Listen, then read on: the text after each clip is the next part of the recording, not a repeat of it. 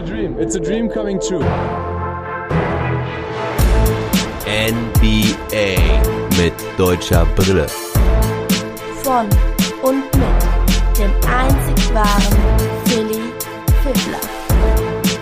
Short Monday. Hallo, liebe Basketballfreunde. Ich begrüße euch zur neuen Woche und habe heute einen Short Monday, denn ich sprach gestern mit Fabrice Kao über die gesamte letzte Woche und auch über die meisten News. Ich habe gleich nur eine News vorab und dann geht's zum Game Report von Spiel 3, der Bucks gegen die Nets. Das habe ich mit meinem treuen Hörer Azuso heute Nacht live geschaut, aber da es aufgrund des EM-Finales gestern erst spät ins Bett ging, musste ich heute Morgen erstmal noch ein bisschen Schlaf nachholen, bevor ich einen Pod rausbringen konnte. Und deswegen kommt er montags wie in der Regel ja aber auch erst im Laufe des Tages. Trotzdem gibt es zum Ende der Sendung auch noch die Top-Performance und den Flop der Woche. Das ist auch gut so, dass ich den nicht gestern schon genannt habe, denn das hat sich nochmal im Laufe des gestrigen Spiels geändert. Ja, also jetzt kurz nochmal vorab zum EM-Finale. Die Italiener gewinnen gegen England. Gefreut habe ich mich jetzt nicht wirklich für die Italiener, aber am Ende habe ich den Engländern jetzt auch nicht gegönnt. Aber vor allem war einfach schlimm, was danach wohl in London so alles passiert ist. Rassistische Übergriffe gegenüber Schwarzen, weil drei Schwarze verschossen haben. Ist es euer Ernst, Leute? Das ist es echt unfassbar. Ganz, ganz miese Nummer. Aber auch mies von Gareth Southgate, wirklich da die Young Guns einzuwechseln, um die Elfmeter zu treffen. Also da können die ja noch so gut im Training schießen. Es ist einfach eine ganz andere Situation, wenn du dann im EM-Finale beim Elfmeterschießen stehst. Ich glaube, der hätte ein bisschen mehr Erfahrung gut getan und sie extra zwei, drei Minuten vor Spielende einzuwechseln. Das kann bei einem Torwart funktionieren, aber das halte ich immer für eine schlechte Idee, wenn ein Feldspieler, ein Stürmer dann einen Elfmeter treffen soll, wenn er vorher 118 Minuten auf der Bank geschmort hat. Big Fail. Irgendwie schön, dass diese Story mit den verschossenen Elbern von England weitergeht. Deswegen hat es mich im Endeffekt dann doch irgendwie gefreut. Ein bisschen Schadenfreude. Aber jetzt kommen wir zum Basketball und da haben wir auch eine News vorab. Und zwar wird Jamal Mosley, der ehemalige Assistant Coach der Dallas Mavericks, jetzt Trainer bei den Orlando Magic. Also er hat seinen Head Coach Job bekommen, darf mit den Magic ein neues Team aufbauen. Das freut mich sehr. Für den sehr beliebten Assistant Coach, der ja auch ein sehr gutes Verhältnis zu Luka Doncic hatte. 14 Jahre Erfahrung an der Seitenlinie, allerdings nie als Head Coach und jetzt bekommt er die Möglichkeit. Ich würde mich freuen, wenn er gemeinsam mit Mo Wagner ein paar Überraschungserfolge erzielen könnte. Aber ob Mo Wagner überhaupt ja in der NBA oder bei Orlando spielen wird, ist natürlich sehr fraglich. Doch sage ich mal, sind die Wahrscheinlichkeiten da vielleicht noch am höchsten, weil er da als letztes gespielt hat und zumindest das ein oder andere Ausrufezeichen gesetzt hat. Ja, jetzt aber zum Game Report. Also, die Bucks mussten natürlich Spiel 3 gewinnen, denn was wirklich noch nie einer in der NBA Playoffs Geschichte geschafft hat, ein 3-0 wieder aufzuholen, wieder umzudrehen. Und deswegen waren die Bucks natürlich sehr unter Druck. Allerdings hatten sie jetzt den Vorteil, dass sie zu Hause spielten nach den zwei verlorenen Spielen. Und an der Stelle auch nochmal der Hinweis, alles, was ihr bis zu den ersten beiden Spielen wissen müsst, erfahrt ihr im Trash Talk Table von gestern. Also könnt ihr gerne nochmal reinhören, wenn ihr es bislang noch nicht getan habt. Ich denke, das ist ein ganz lockerer Talk über 75 Minuten, der auch unsere Predictions für den Rest der Serie beinhaltet. Außerdem halt eben die ganzen News und auch Gerüchte über Kemba Walker, Reggie Jackson und naja, gerade was das Kemba Gerücht angeht, haben wir da auch die deutsche Brille aufgesetzt und besprochen, was das für Schröder bedeutet, beziehungsweise wie hoch die Wahrscheinlichkeit ist, dass Schröder denn dann jetzt in Los Angeles bleibt. So, aber zurück zu Spiel 3. Also die Bucks mussten gewinnen. CP3 wusste, wie wichtig dieses Spiel ist. Also er sagte auch voller Fokus auf Game 3. Sie wollen unbedingt kurzen Prozess machen, unbedingt die Spiel 3 gewinnen, um den Bucks jegliche Luft zum Atmen zu nehmen. Tory Craig war wieder dabei, also seine Verletzung war glücklicherweise nicht schlimmer und so starteten auch beide Mannschaften wieder mit denselben Starting Fives, weil alle wieder fit waren. Überblickshalber sage ich nochmal Dante Di Vincenzo und Dario Saric fallen ja komplett aus über die verbleibenden Finals und sonst sind aber alle am Start. Und es ging damit los, dass Middleton und Holiday ihren ersten Wurf trafen. Also ein guter Beginn für die Bucks. Janis kam dafür nicht ganz so gut ins Spiel, hat am Anfang ein paar Dinger verlegt, aber dafür auch gut den Ball verteilt, schöne Assists gespielt. Bei den Suns kam Devin Booker nicht so gut ins Spiel, traf von seinen ersten sieben Würfen nur einen. Das war allerdings ein Dreier. Auch Jay Crowder traf direkt mal seinen ersten Dreier. Und obwohl die Bucks gefühlt besser spielten am Anfang, waren die Suns dann doch irgendwie Mitte des ersten Viertels schon vorne. Drew Holiday hatte nach seinem guten Start dann doch auch einige wichtige Dinger liegen lassen. Das waren teilweise wieder sehr offene Dreier. Das sind die Dinger, die er eigentlich treffen muss. Das sind die Punkte, die, die am Ende fehlen könnten. Auf der anderen Seite war Aiton, der in Spiel 2 relativ ruhig war, in diesem Spiel wieder von Anfang an voll am Start. Von den ersten 18 Punkten der Suns machte er gleich 10 und so führen die Suns nach dem ersten Viertel dann mit 28, 25. Da war das erste Momentum der Bucks schon wieder gelöscht. Im zweiten Viertel machte Aiton da gleich weiter, hat dann nach 14 Minuten schon 16 Punkte. Das ist mehr als solide. Doch die Bucks kommen zurück, legen einen 20 zu 6 Run hin 8 Punkte Führung. Bobby Portis endlich mit Impact, der ja in den ersten zwei Spielen auswärts auch noch nicht so gut reinkam, aber vor heimischem Publikum ist er wieder voll am Start. Hat zur Halbzeit schon 9 Punkte und 6 Rebounds in gerade mal 10 Minuten. Er macht nicht jeden rein, aber er bringt Energie, Hassel und ja, entzündet einfach so ein Feuer in der Bucks-Mannschaft und in der Halle. Solche Leute brauchst du eben einfach von der Bank. Holiday spielt jetzt solide. Er war ja auch sehr in die Kritik geraten vor allem, weil er zu wenig scored. Das macht er auch in diesem Spiel. Aber er überzeugt wieder mit guter Defense. Hat da einen guten Block gegen Devin Booker dabei und macht vorne wieder einen guten Job als Playmaker. Der andere, der stark in der Kritik war, war Chris Middleton. Er sieht heute auch aus wie der zweite Scorer, hat schon 15 Punkte zur Halbzeit und spielt ebenfalls sehr gute Defense. Die Bucks Defense sieht jetzt sowieso sehr gut aus, holen da immer wieder Steals, indem sie Pässe abfangen oder dem Gegner wirklich den Ball aus der Hand klauen. Wie auch einmal PJ Tucker gegen Bridges, auch wenn das jetzt schon im dritten Viertel war. Auf Seiten der Bucks macht Chris Paul auch ein gutes Spiel, sehr effizient, gute Entscheidungen. Aber insgesamt tun sich die Suns schwer im Scoring. Vor allen Dingen die Würfe von außen fallen überhaupt nicht. Nur zwei von 14 Dreiern in der ersten Halbzeit. Eigentlich funktioniert offensiv nur DeAndre Ayton so richtig gut, der dann aber auch irgendwann eine Pause braucht und der sich dann auch kurz vor der Halbzeit noch das dritte Foul abholt. Und Devin Booker trifft weiterhin nichts, nur zwei aus elf zur Halbzeit. Die Bucks weiten ihre Führung aus. In den letzten neun Minuten des Viertels legen sie einen 30 zu 9 Run hin und haben dabei null Turnover. So ist die Führung 60 zu 45, so hoch haben die Bucks noch gar nicht geführt in diesen Finals. Und im dritten Viertel geht es schlecht für die Suns weiter. Gleich das vierte Foul von Eight nach zwei oder drei Minuten. Jetzt spielen sie Small Ball mit Cameron Johnson auf der 5. Und es folgt jetzt eine Phase mit richtig vielen Punkten. Janis dominiert unterm Brett, kann fast jeden Rebound holen, postet immer wieder auf gegen Cameron Johnson oder Crowder. Die sind teilweise richtig hilflos. Doch auch die Suns beginnen jetzt richtig gut zu scoren. Back-to-Back-Dreier von Jay Crowder und Cameron Johnson mit 10 Punkten in kürzester Zeit. Erst der Posterized Dunk gegen PJ Tucker. Da Tucker versucht, einen Offensivfoul zu ziehen, aber Cameron Johnson fliegt über ihn drüber. Ich hätte sogar auch fast gesagt, Offensivfoul spontan. Coach Budenholzer sah es auch anders, hat die Challenge genommen, die wurde aber allerdings nicht zurückgenommen, weil PJ Tucker sich noch leicht mit den Füßen bewegt. Deswegen wäre es für mich jetzt auch zu wenig gewesen, um den Call zu overturnen. So bleibt es ein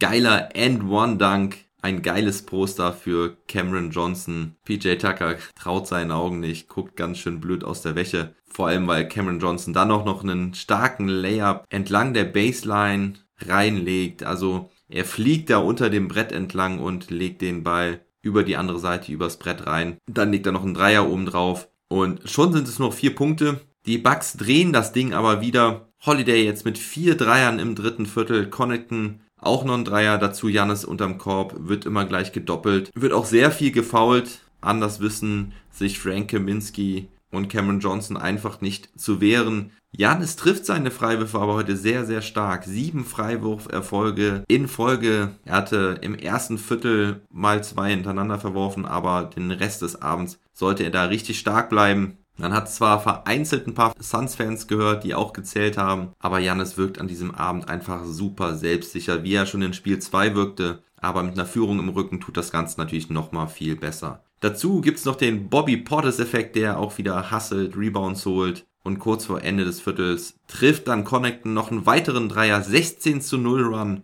22 Punkte Vorsprung, 98 zu 76. Das muss doch die Vorentscheidung sein. Die Suns geben aber nicht auf. Sie kämpfen weiter. Aiton kommt wieder zurück. Vielleicht ein bisschen spät. Da ich hätte Monty Williams da mehr Risiko gehen müssen. Crowder trifft gefühlt jeden Dreier. Also er beendet das Spiel nachher auch mit 6 von 7 Dreiern. Wahnsinn, wie er heiß laufen kann manchmal. Booker sitzt draußen, bleibt lange draußen. Soll wohl nicht sein Tag sein heute. Er will wahrscheinlich sehen, wie die anderen Spieler das Ganze jetzt hier nochmal zum Spiel umdrehen und dann kann Booker vielleicht doch nochmal ein paar wichtige Dinge reinmachen. Mit dem ersten Alley-Oop des Abends, allerdings ein Korbleger Alley-Oop, durchbricht Janis dann die 40-Punkte-Grenze, also wieder über 40 Punkte für den Griechen. Fünf Minuten vor Schluss geht dann auch CP3 runter, die Führung beträgt 25 Punkte und das Ding ist jetzt wirklich durch. Also es wurde nicht mehr wirklich spannend. Die Suns kamen nur noch auf 17 Punkte, glaube ich, ran und waren heute einfach die schlechtere Mannschaft. Vor allem, weil Booker nicht funktioniert hat. Er kam im vierten Viertel auch gar nicht mehr rein. Bin ich gespannt, wie er da im nächsten Spiel reagieren wird. Ich gehe davon aus, dass er wieder richtig gut spielen wird. Aber vielleicht denkt er ja jetzt auch nochmal ein bisschen nach, wie nah sie an dem ganz großen Erfolg sind. Das habe ich ja gestern auch schon mit Fabrice angesprochen, ob Chris Paul da vielleicht drüber nachdenkt, auch wenn er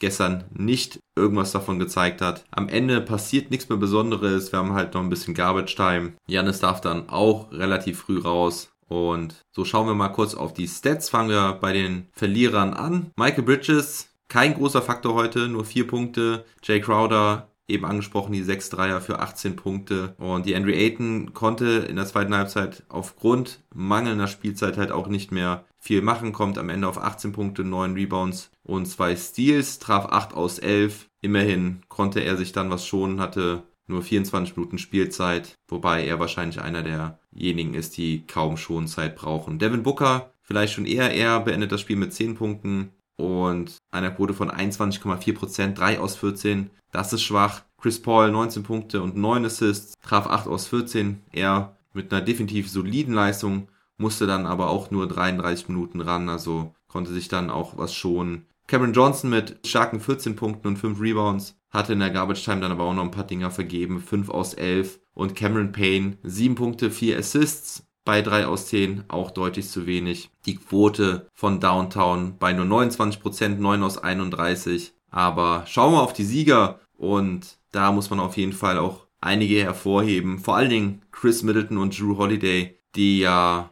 wirklich nicht gut gespielt haben in den ersten Partien vor allen Dingen offensiv und sie geben eine gute Antwort. Drew Holiday mit 21 Punkten, 5 Rebounds, 9 Assists, ein Steal, ein Block, traf 8 aus 14, 5 von 10 Dreiern, also endlich mal auch richtig gute Quoten, überhalb von 50 Prozent. Chris Middleton in der zweiten Halbzeit ein bisschen untergetaucht, kommt am Ende auf 18 Punkte, 7 Rebounds und 6 Assists, aber gerade seine 15 First Half Points waren enorm wichtig. Nachher hat er auch nicht mehr so viel gemacht, weil er einfach Janis unterm gegnerischen Korb hat wüten lassen. Denn Janis kommt auf 41 Punkte, 13 Rebounds, 6 Assists, traf 14 aus 23, gut von der Freiwurflinie mit 13 aus 17, also richtig, richtig stark vom Griechen. Brook Lopez, ja, der spielte nicht so viel, das haben wir auch gestern im Trash Talk Table schon angesprochen, dass er einfach Probleme in der Defense hat und deswegen spielte er auch nur 21 Minuten. Vorne hatte er 11 Punkte, 2 Rebounds, aber ja, ich glaube, seine Rolle wird limitiert sein in diesen restlichen Finals, denn das Zusammenspiel mit Pat Connaughton ist am defensiven Ende einfach deutlich besser. Janis dann auf der 5 gefällt mir sehr, sehr gut. Connaughton mit 8 Punkten, 4 Assists von der Bank, traf 3 aus 5. Bobby Portis mit 11 Punkten und 8 Rebounds am Ende. Und ja, Endergebnis 120 zu 100. Die Dreierquote der Bucks bei 38,9%, 14 aus 36, auch 20 von 26 Freiwürfen, dank Janis. Und wenn wir auf die Team-Stats gucken, die Bucks holen mehr Rebounds, verteilen mehr Assists, haben weniger Turnover und haben 5 mehr Steals als die Suns. Klarer Sieg. Und ja, jetzt haben wir eine Serie. Man kann gespannt sein, wie Game 4 läuft. Das wird in der Nacht von Mittwoch auf Donnerstag stattfinden. Und dann gibt es Donnerstag natürlich den nächsten Game Report. Gut, kommen wir jetzt zur Performance und zum Flop der Woche. Fangen wir mit dem Positiven an. Das ist Janis Antetokounmpo für mich, denn er hat sich wirklich als Leader und Anführer gezeigt. Nicht nur in den Timeouts, wo er seine ganze Crew motiviert und anspornt, sondern auch einfach durch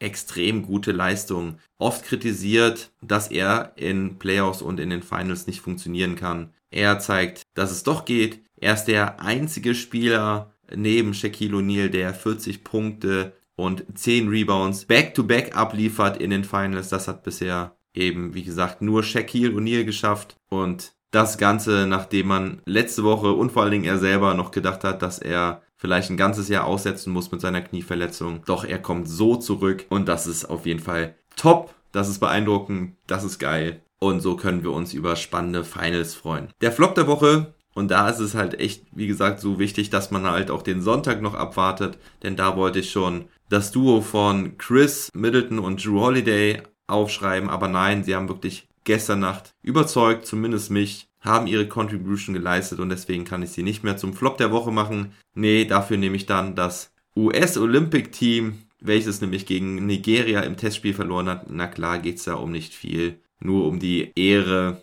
Aber das ist so ein kleiner Seitenhieb von mir aus, denn wie auch die ganzen Reporter total überrascht waren, wie zum Beispiel Wojnarowski, die total entsetzt und baff waren, dass Team America da verlieren kann. Und ich finde, die US-Medien und das US-Olympic-Team muss da manchmal ein bisschen von ihrem hohen Ross runterkommen. Eigentlich haben alle Stars gespielt, Middleton und Booker fehlen ja noch. Die kommen dann direkt von den Finals nach Tokio. Aber dennoch sollte man mit dieser Qualität Nigeria besiegen, auch in einem Exhibition Game. Und ich glaube, das hat viel mit dem Mindset zu tun. Und deswegen sind sie für mich der Flop der Woche, weil man aber auch sagen muss, es sonst für mich keine großen Flops gibt, zumindest nicht bei Phoenix und bei Milwaukee. Vor allen Dingen nach Spiel 3 nicht mehr. Ja, das war's mit dem Short Monday. Die Abstände werden größer zwischen den Episoden, weil es ja nur noch die Finals gibt, wo man groß drüber berichten kann. Und alle anderen News packe ich dann auch in diese Folgen rein. Also am Donnerstagmorgen gibt es dann den nächsten Game Report dann auch wieder in der Früh,